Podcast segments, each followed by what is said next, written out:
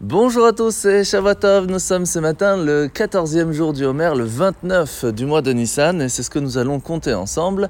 Hayom, Arba'a, Asar Yom, Shehem, Shne Shavuot, La Homer. Aujourd'hui, dans le Tanya, nous allons commencer le chapitre 43.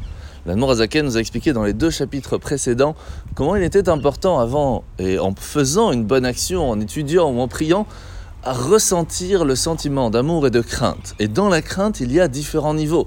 Nous avions parlé du niveau de crainte qui est naturel chez chacun d'entre nous, qui, avec un tout petit moment de réflexion, on peut se rendre compte qu'Hachem nous regarde, nous observe, et donc on va avoir la crainte de lui faire de la peine. Et puis il y a celui que l'on va travailler, l'on va méditer. Donc il nous faut quand même un moment de réflexion volontaire pour réussir à réveiller ce niveau de crainte.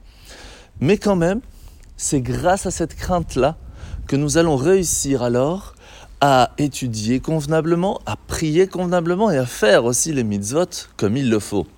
C'est pour cela que l'on dit sans crainte, pas de sagesse.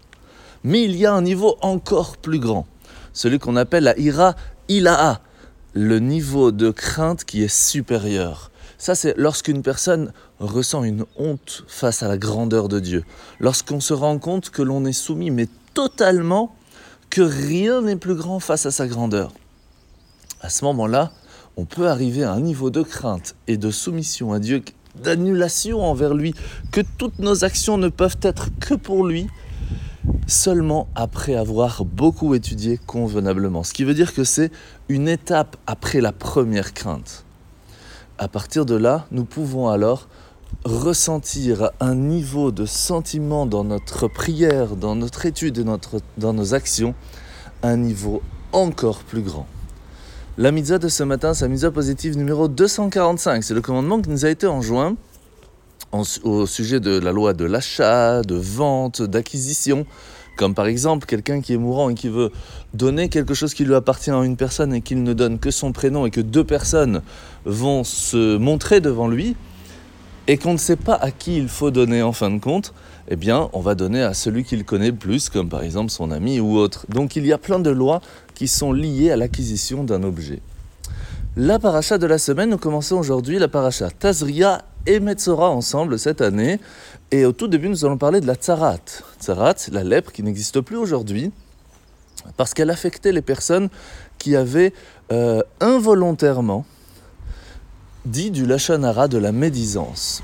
Pourquoi involontairement? Parce que si c'était volontaire, il fallait travailler sur soi-même pour pouvoir changer cela.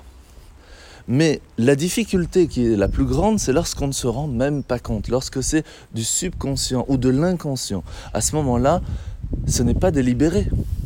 Et c'est un travail encore plus difficile de changer quelque chose dont on n'a pas vraiment le contrôle. Parce que cela montre qu'à l'intérieur de nous, il y a quelque chose qui n'est pas encore raffiné. Et c'était cette lèpre qui était affligée à la personne pour le booster à travailler cette petite amélioration qui était encore possible chez lui. Et c'est pour cela que arriver à un niveau de raffinement aussi grand, de pureté si grande, n'était possible encore qu'au temps du temple. Et qu'aujourd'hui, nous n'avons même plus la possibilité de recevoir cette lèpre. Alors on espère que Bezrat Hashem nous aurons la chance, pas de recevoir cette lèpre, d'arriver à ce niveau de raffinement et, de pureté, et ce très rapidement, grâce à ma chère Tzidkeno, au troisième Betamikdash. Bonne journée et bonne semaine